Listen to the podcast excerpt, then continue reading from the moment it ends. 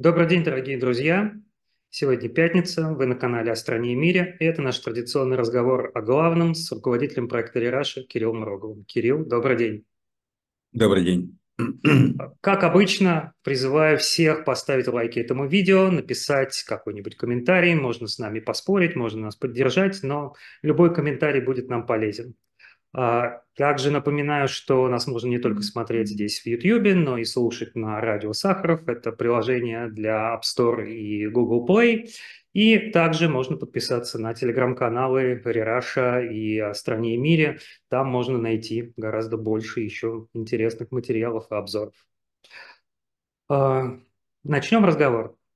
А, Кирилл, как обычно, конечно, первые, первые слова любого любой, любого нашего пятничного выпуска начинаются с э, того, что происходит на линии фронта, того, что происходит на войне. И мы э, видели, как мне кажется, за прошедшую неделю развитие уже сложившейся тенденции, когда российские войска на земле сохраняют э, инициативу. Э, им удалось э, немного продвинуться в Авдеевке, захватить два села на севере. В Харьковской области. Но, наверное, самое главное это, во-первых, такие уже ставшие опять постоянными и довольно жестокими обстрелы украинских городов, в первую очередь Харькова. А, а с другой стороны, продолжающаяся воздушная война, которая идет э, довольно неоднозначно. С одной стороны, э, украинцам в ВСУ удалось скорее всего, атаковать э, нефтяной терминал в Усть-Луге и нанести, по-видимому, довольно существенный урон инфраструктуре. И э, самое, наверное, э, драматическое событие – это крушение самолета Ил-76, который, по утверждениям украинской стороны, э, перевозил какие-то боеприпасы, а Россия заявляет, что там были наоборот, украинские военнопленные, которых должны были а, обменять.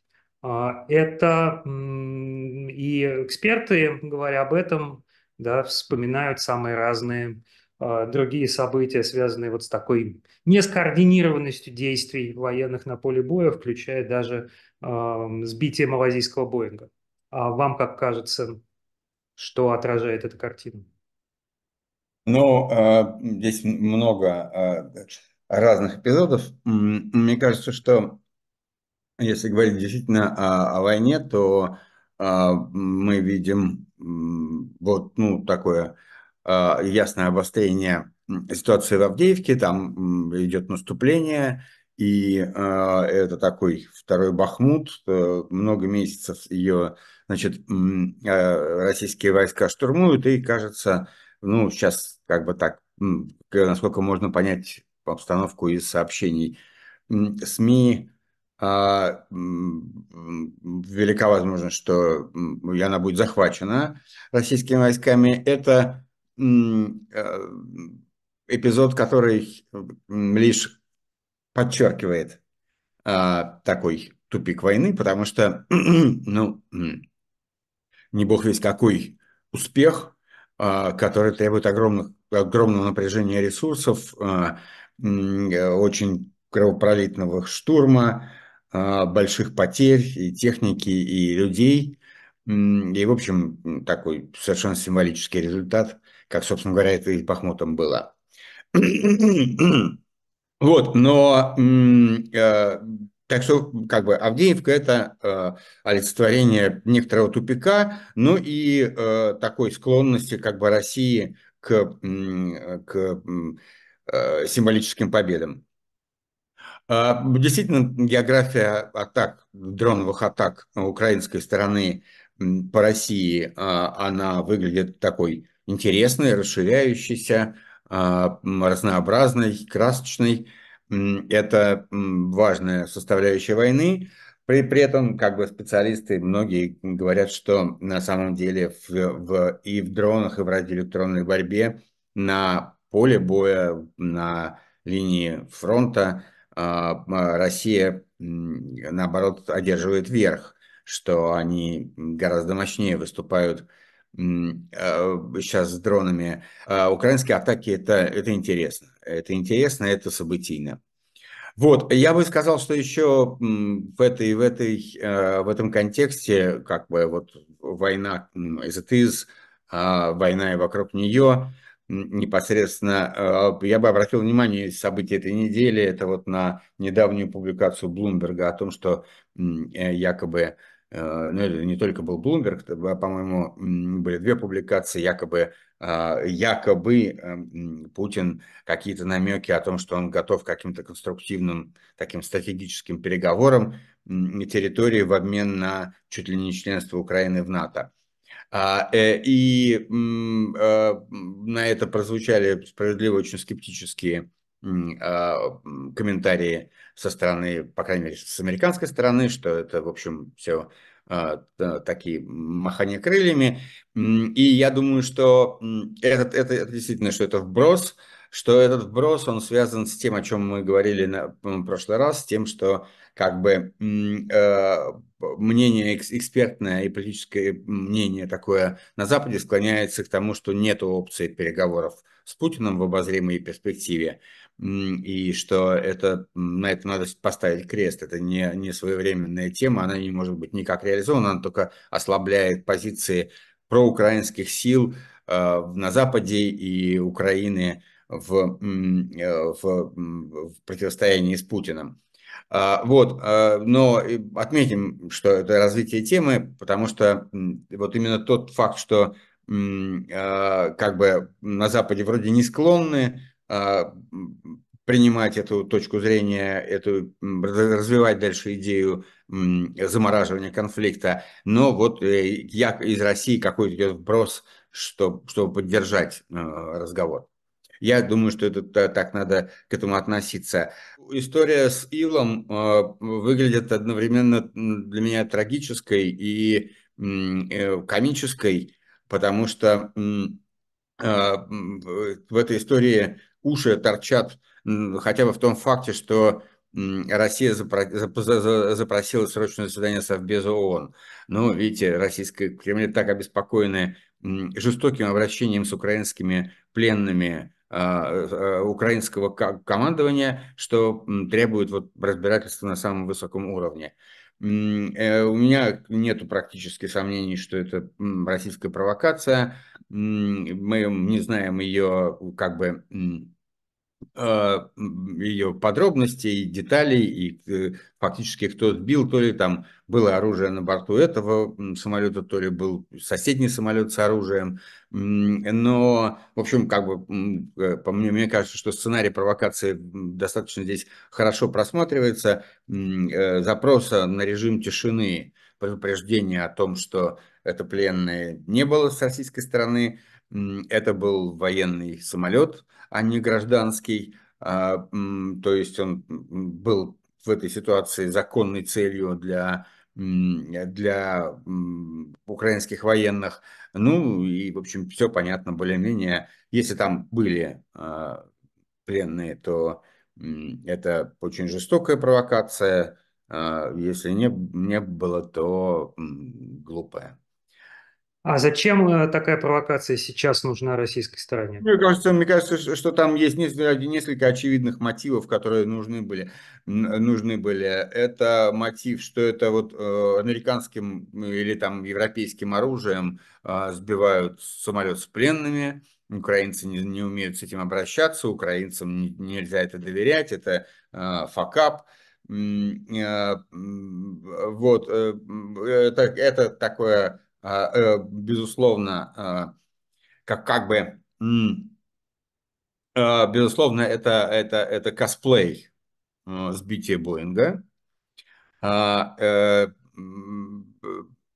и в этом смысле тоже это такое профанирование истории Боинга, истории Боинга, да, это э, очень характерный способ, каким российской пропаганды, когда вот события совершенно разные по смыслу, но формально как-то похожие, да, ставятся в один ряд, и э, начинается э, двойственная интерпретация. То есть, грубо говоря, э, как, как бы нужно заставить Запад и Украину либо говорить, что они не сбивали этот самолет, либо говорить, что там это, это не, не их вина. И, э, и тогда мы ну, то же самое будем говорить про Боинг, да, что либо мы не сбивали, либо это не наша вина, и, в общем, что, вот посмотрите, они сбили это, там, сбили это, мало ли что. А, и, вот, э, ну и, и, и просто это такой сволочизм. Вот сейчас мы вас подставим, что вы своих пленных сбили. Но а... получается тогда, если соединить два ваших последних комментария, а, что это, в общем, мы, возможно, возможно, безусловно, мы ничего не знаем точно, но имеем дело, в общем, с некоторой компанией, которая пытается все-таки изменить э, такое движение западного общественного мнения в сторону вот той, той, той самого, того самого замораживания конфликта и переговоров. Вот по разным, по разным направлениям одно и то же показать, что, в общем, продолжение войны бессмысленно, а Путин якобы готов к переговорам. Какая-то выстраивается прямо, прям, ну, какая-то прям линейка. Ну, я, я думаю, что вот эта история с Боингом, что она не то есть с сылом, с, э, с самолетом, она вряд ли повлияет на мнение Запада о, о, о помощи Украине. Она скорее, как мне представляется, ориентирована на, вот, на такое общественное мнение из среды а, не западного такого мировоззрения, она, она ориентирована на украинское общественное мнение, дискредитация военного руководства в глазах украинцев, а, и на, и на, на вот такое вот э, создание такой ситуации, вот этой вот невнятности, риторической невнятности, а, э, о которой я говорил в связи с Боингом, да, э, не думаю, что она повлияет на мнение Запада о, о помощи Украине. Украине. А, ну да, ну вот такой. Я думаю, что а, мне представляется, что э, там была и более какая-то простая задача. Они, а, наверное, вот этот вот военный самолет, который перевозил оружие, он шел рядом, и как бы, может быть, и задача была, чтобы это как бы под видом одного другое перевести. Не, не знаю, это уже детали, но то, что не было ни режима тишины, то, что это был военный самолет, о котором не предупредили о его назначении полета, а, это ну, совершеннейшая провокация российского командования. Понятно. А, давайте перейдем к главным событиям условно российского общественного поля, политикума, не знаю, как сказать. Это, конечно, а, кампания по сбору подписей за выдвижение Бориса Надеждина в президенты. А, очень много ломается по этому поводу копий в социальных сетях и в медиа. Ваше, э, насколько я понял, ваше отношение вы поддерживаете, ну, по вашим, да, по вашим постам в Фейсбуке в последнее время, вы поддерживаете компанию. Мне интересно, насколько вы считаете адекватным именно позицию э, вот, э, оппозиции за рубежом, включиться в этот сбор подписей. Мне понятно, почему это важно для людей, в, кто находится в России. Это действительно способ сделать какой-то политический жест в этой ситуации. А вот э, так ли это полезно и хорошо для оппозиции за рубежом? Ну, я не знаю, для оппозиции за рубежом чем же это не полезно? А, полезно это для всех. Здесь надо понимать, что на, не, здесь не, нету, не нужно думать о том, что мы сейчас вот э, совершим какие-то действия и э, там зарегистрируем Надеждина и будем обсуждать Надеждина как, как кандидата. Э, зарегистрировать Надеждина или нет, это не зависит от подписей а, совершенно.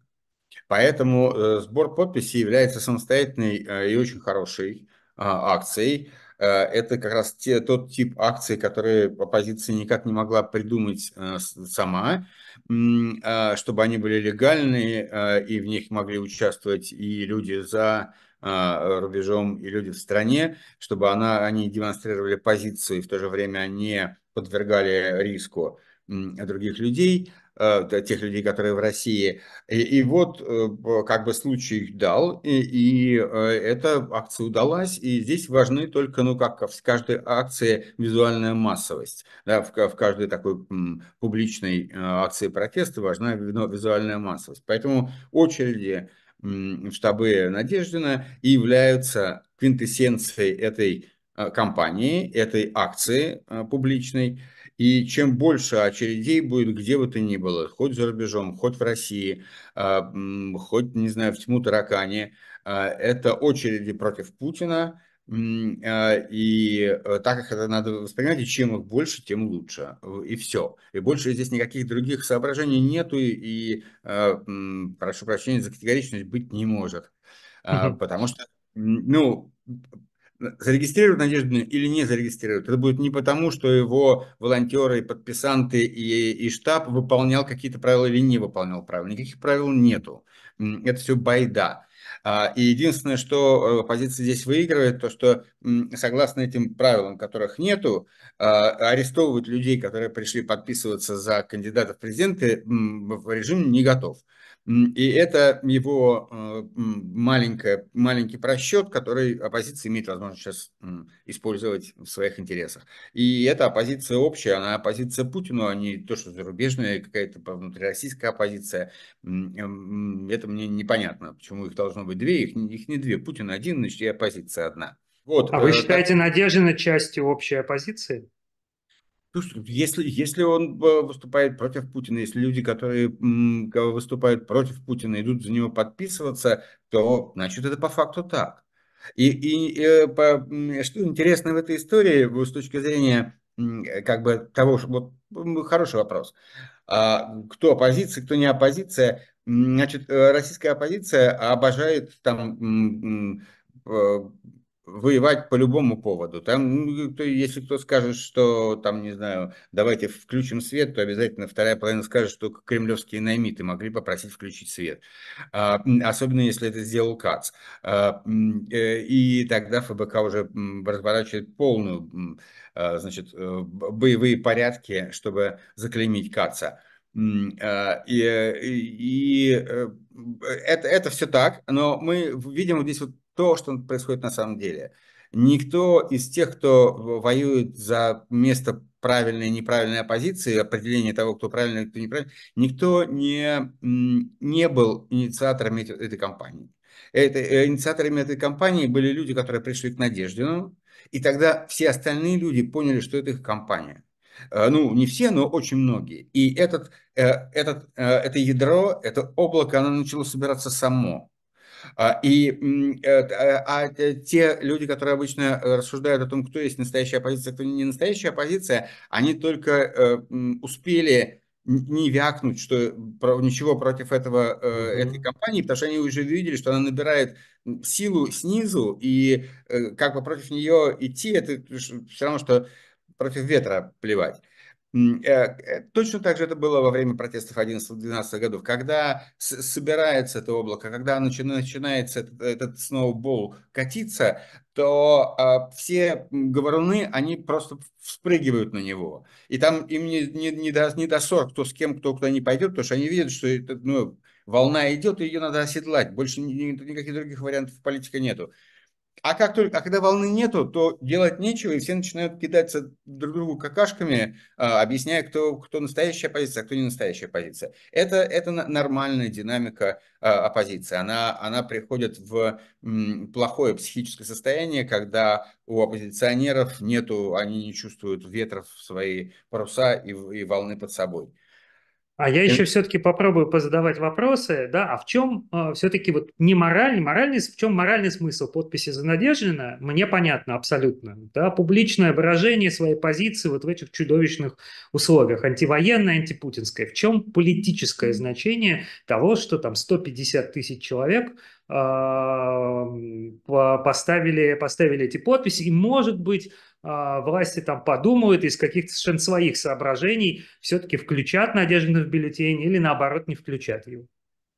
А, э, в этом есть большой смысл, как в любой ну, протестной активности. Она а, помогает людям увидеть других людей таких же взглядов, увидеть их, их а, множественность и э, скорректировать свое представление о социальной реальности. И, и я бы, э, я еще хочу поговорить про представление о социальной реальности и как это соотносится с Надеждиным, но я хотел, значит, как бы выстроить это сложнее, вот э, отнести сейчас и поговорить о тех двух материалах на социологическую тему, которые uh-huh. были опубликованы в Рераша, и потом вернуться к Надеждину опять уже из этих э, материалов.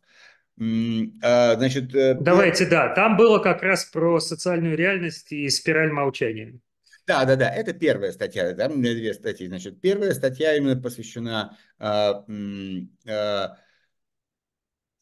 спирали молчания. И, э, э, ну, как, как вообще это, надо сказать, что эта книжка, которая как раз в этом году, ее выходу 50 лет будет, книжка Элизабет Нейль Нойман, она ну, в некотором смысле великая книга вот, про спираль молчания. А, как бы и такой центральный прозрение э, Наэль Нойман состоит в таком тезисе, в гипотезе, что вообще страх изоляции – это фактически инстинкт, который есть у человека. И что мы постоянно, э, встречаясь с каким-то окружением, а, мы постоянно выстраиваем стратегии, как нам не оказаться в изоляции в этом окружении, сами об этом не думая.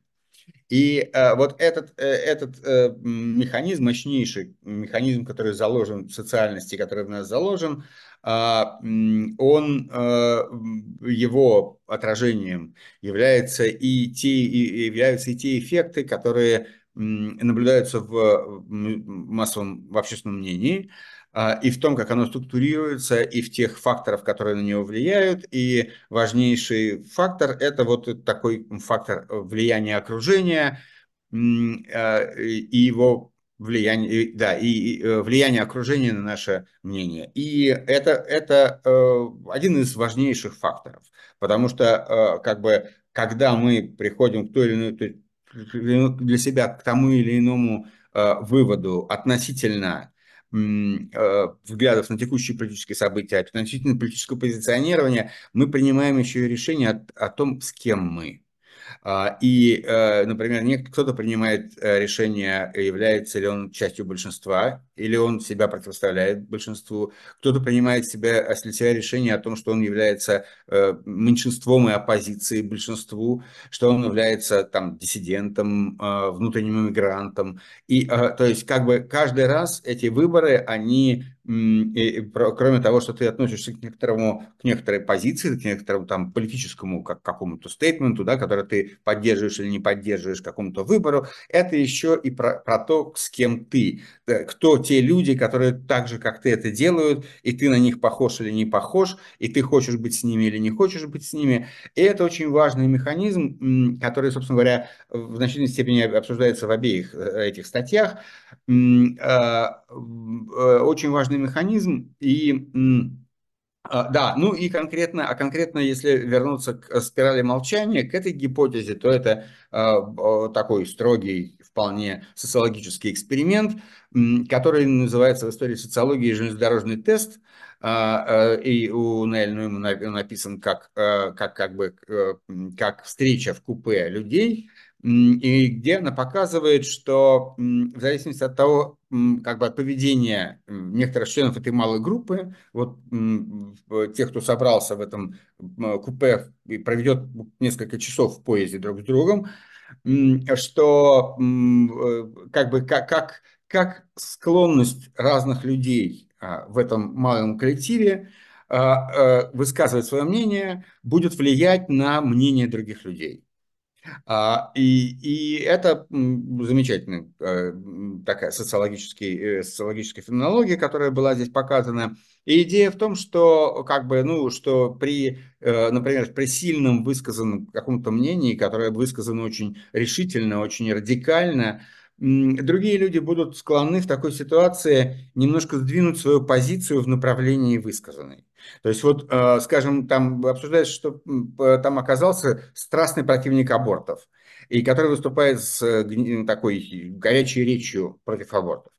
И дальше она говорит, что ну, там, выясняется, что в такой ситуации, когда людям ну, просто надо провести несколько часов вместе, да, то все, а, ну, практически все участники в, в норме, они сдвинут свое мнение в направлении высказанного. Ну, потому что им не нужно конфронтации, и легче чуть-чуть себя подвинуть, и, и не, чтобы не, не предать себя до конца, ну и, и не, а, э, не увеличить конфронтацию.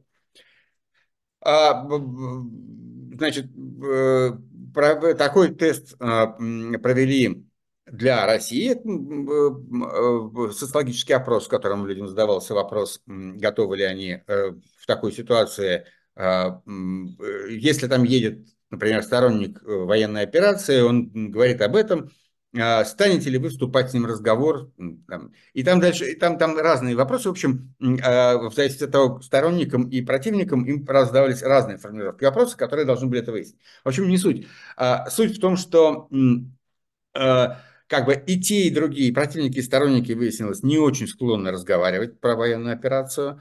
А, но сторонники э, больше склонны, а противники в полтора раза меньше склонны с ней разговаривать. То есть, то есть вступит в разговор, э, если в купе среда сторонников э, военной операции, то вступит в этот разговор 22 процента только вступит в разговор о военной операции, предполагая, что большинство а, э, вступит только 22% э, противников, а сторонники гораздо больше будут э, склонны вступать, 35%.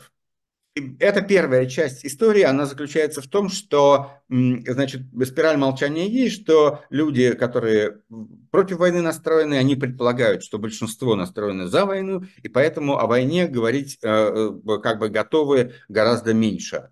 А, примерно в полтора раза. Что такое в полтора раза? Это значит, что, например, если у вас распределяется в коллективе 60 на 40, вот 60 сторонников военной операции, 40 противников, да, то э, э, готовность а, э, противников, более низкая готовность говорить, противников говорить о своей точке зрения, приведет к тому, что вам будет казаться, что распределение 70 на 30. Потому что, ну, если там спроецировать эти цифры, то вы получите примерно такое распределение. И это первая часть истории, которая как бы подтверждает э, наличие спирали молчания, и она объясняет, что э, противники будут реже высказывать свою точку зрения, точку зрения, и будет казаться, что их меньше, чем их есть на самом деле.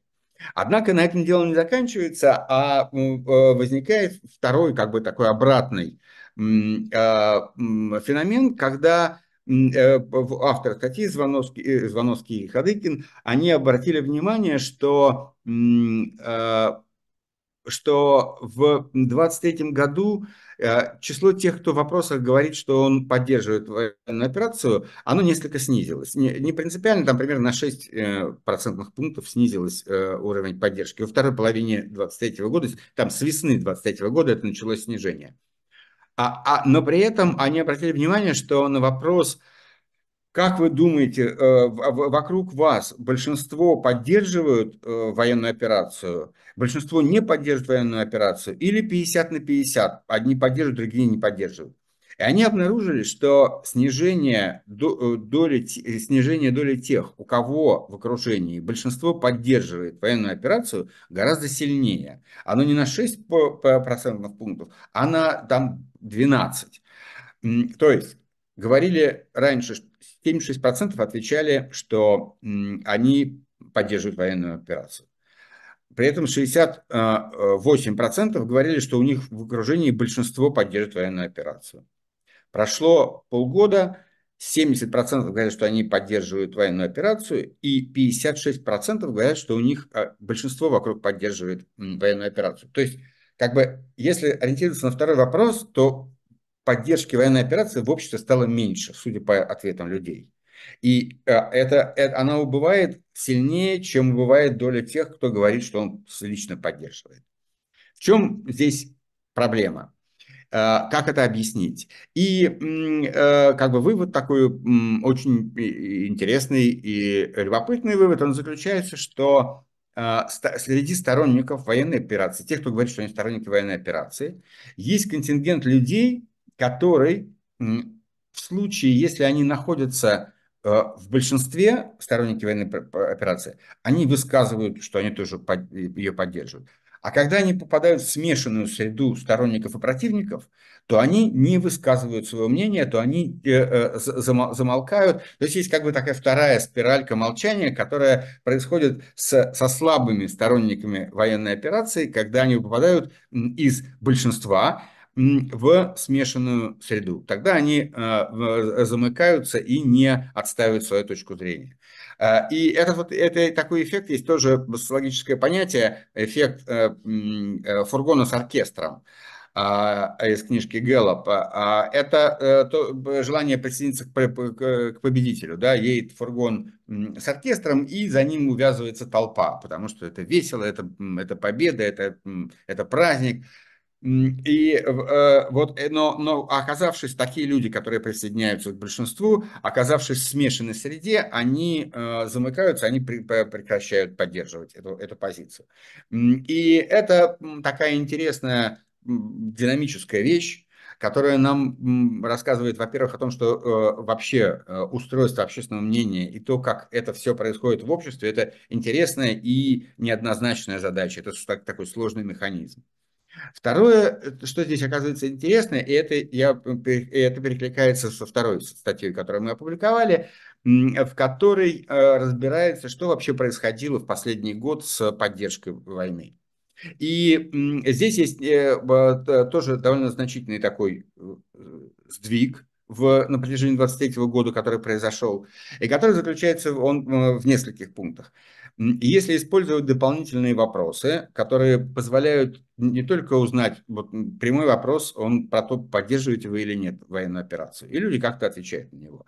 Причем в э, опросах хроники, э, хро, проекта хроники и, и Scan, там у них есть, э, э, сразу людям предлагают э, э, варианты затруднился с ответом и не хочу отвечать.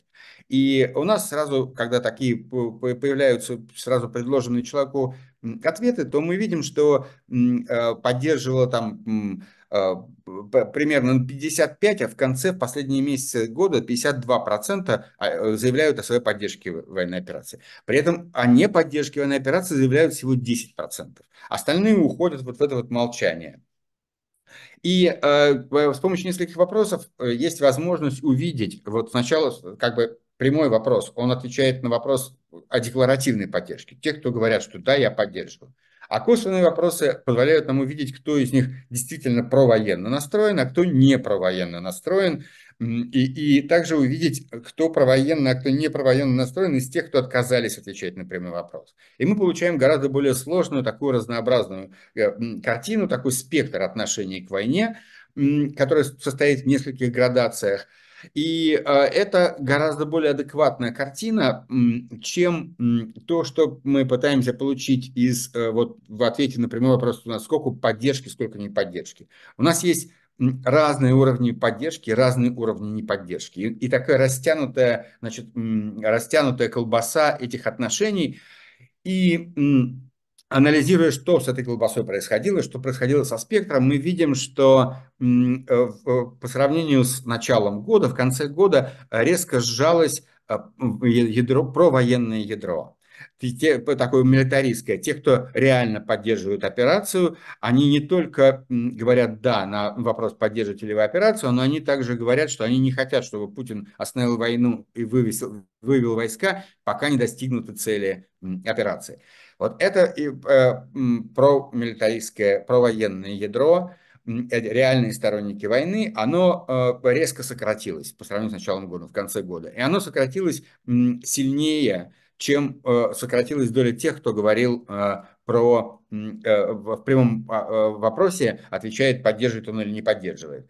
А, там, как мы уже говорили, сократилось примерно на 6 пунктов процентных, 75 где-то э, до 70, но это у Звановского. А, в этом варианте это с 59 в начале года 59 э, говорили, что поддерживают в вопросах хроники и экстрем скана 59 говорили, что поддерживают, к концу года 52. А, и э, сократилось людей, число тех людей, которые говорят, что не надо выводить войска, пока не, не достигнуты цели операции. И где-то и по э, там, расчетам, а, э, то, что можно считать таким провоенным ядром, оно сократилось где-то с 37-39% в начале года до примерно 27% в конце года. А, и э, расширилась, наоборот, вот эта вот зона такой, э, э, вот этих вот людей, которые то ли они поддерживают, то ли не поддерживают. Но в одном вопросе они говорят, что вроде бы поддерживают, а потом а в остальных они явно не про военную позицию придерживаются. Эти молчат, и, а эти не хотят присоединяться, не хотят высказать по декларативной поддержке войны, как-то уходят от этого вопроса. Это вот такая смешанная зона, она довольно большая, она состоит из разных взглядов. Это не, не один взгляд, и, но при этом как бы про антивоенно настроенная группа не выросла. Вот все ушло в эту серую зону. Сокращение ядра войны ушло э, в эту э, серую зону полутонов между поддержкой То есть спираль молчания продолжает, спираль молчания продолжает действовать, что неудивительно, учитывая уровень репрессий и пропаганды. Ну, до некоторой степени можно сказать и так, хотя э, я бы поосторожничал, потому что тот сдвиг, который и в первой статье а, э, он проявляется, он заключается в том, что на самом деле вот этот вот а, как бы тон, а, голос поддержки войны в обществе, он снизился.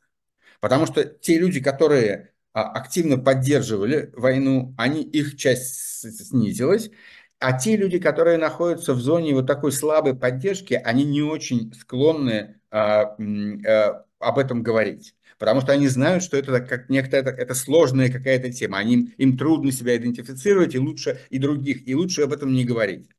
И то есть это, это, это очень близко к тому, что э, мы наблюдаем, то, то, что наблюдали э, Хадыкин и Звановский в, в своем тесте, да, что, что есть спираль молчания, а есть другая некоторая спираль, которая по-другому работает, и у нее другой эффект. Так вот, по всей видимости, слышимость про военного взгляда в обществе, она э, понизилась. Она понизилась, потому что ядро сторонников войны, оно сжалось.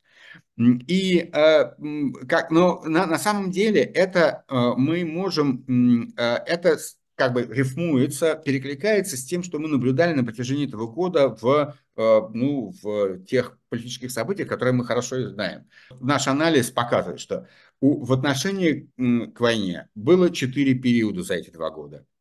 А, наиболее высокими цифры поддержки э, войны в опросах, а мы помним, что опросы, скорее всего, содержат некоторое смещение в связи с тем, что противники войны реже в них участвуют, реже соглашаются в них участвовать. Это видно по самим опросам, когда людей спрашивают, насколько опасным и комфортным является участие а, и публичное высказывание своего мнения и участие в вопросах для них. Мы видим, что противники войны и сторонники войны, у них очень разные уровни, насколько они видят в этом дискомфорт и опасность. И мы экстраполируя на все это общество, мы делаем предположение, что скорее всего так и есть, что скорее всего противники будут реже соглашаться на эти интервью, понимая, что они столкнутся с неприятными для себя и неудобными а, а, вопросами. Так вот, э, э, мы это все помним, но мы анализируем то, что попадает в зону нашего мнения, тем, тех, кто согласился участвовать, потому что это значительная часть общества. Среди них тоже есть противники войны, хотя, может быть, меньше, чем в жизни. И как бы в этой части, в этой, это, это, это, это, это неточный, скорее всего, смещенный сампль, но он отразит э, те тенденции, которые есть в обществе хотя и с некоторым смещением. Так вот, Возвращаемся, а, значит, угу. эпизода... И какое место здесь занимает подписи за Надеждина, да? Да-да-да, сейчас дойдем до Надеждина. Четыре периода э, в отношении к войне. Самые высокие – это когда э, с, с марта, апрель, май, весна 22 года.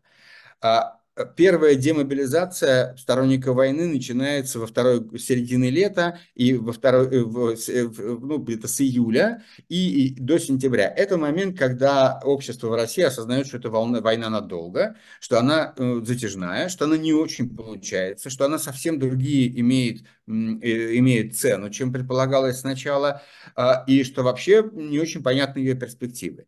И этот, эта волна демобилизации, она идет до примерно вот э, конца сентября, э, когда объявлена частичная мобилизация, или до октября, наверное. Но в конце 22 года и в самом начале 23 года мы видим рост э, числа сторонников войны, но не, даже не, не, не абсолютных вот этих декларативных сторонников, а рост ядра, провоенно настроенного ядра.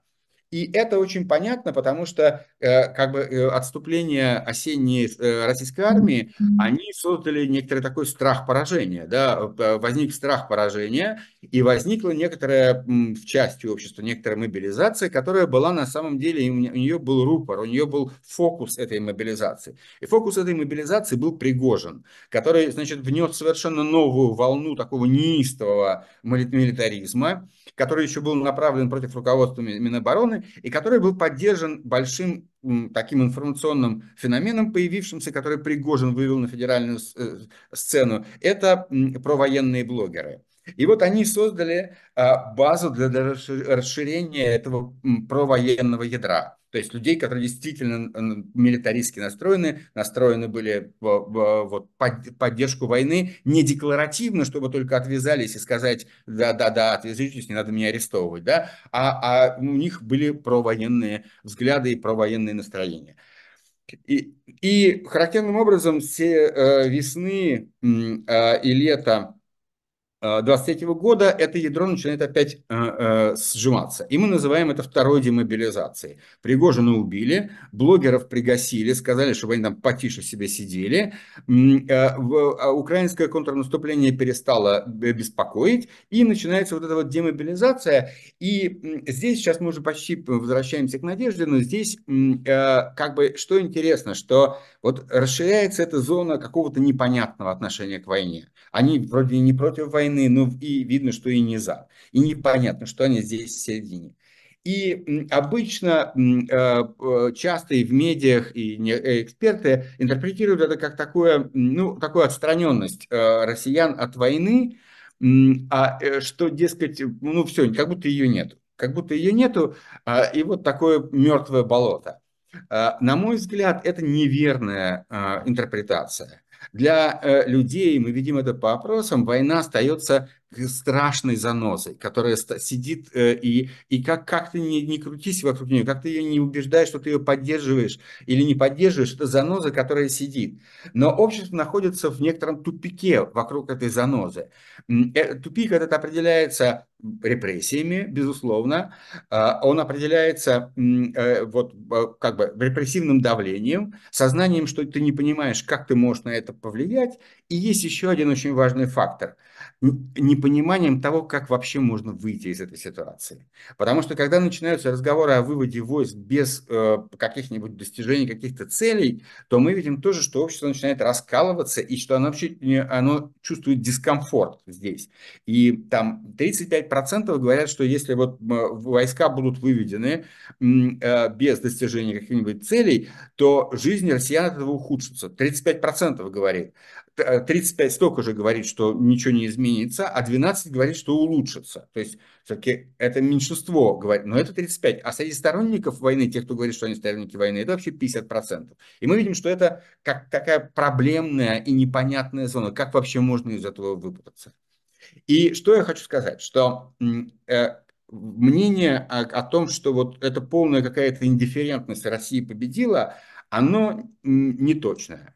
И э, Надеждин, и не только Надеждин, история Надеждина, это демонстрация этого, того, что это не так. Мы имеем дело с некоторой такой долиной гейзеров, которые не прорвались наружу.